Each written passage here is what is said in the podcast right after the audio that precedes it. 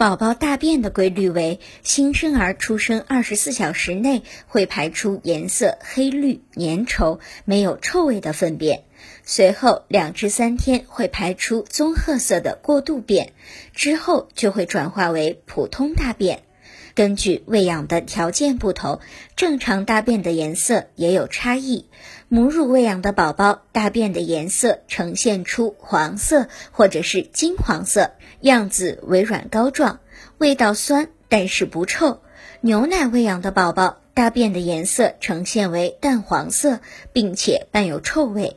宝宝大便的次数和母乳喂养的宝宝相比比较少。每天三至五次。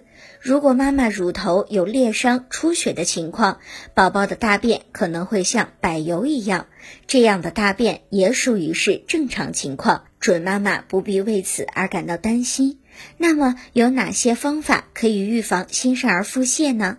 哺乳期的准妈妈不能过多食用油腻的食物，选用低乳糖或者是低过敏奶粉对宝宝进行喂养。如果有腹泻的状况，需要按照医嘱服用治疗腹泻的药物。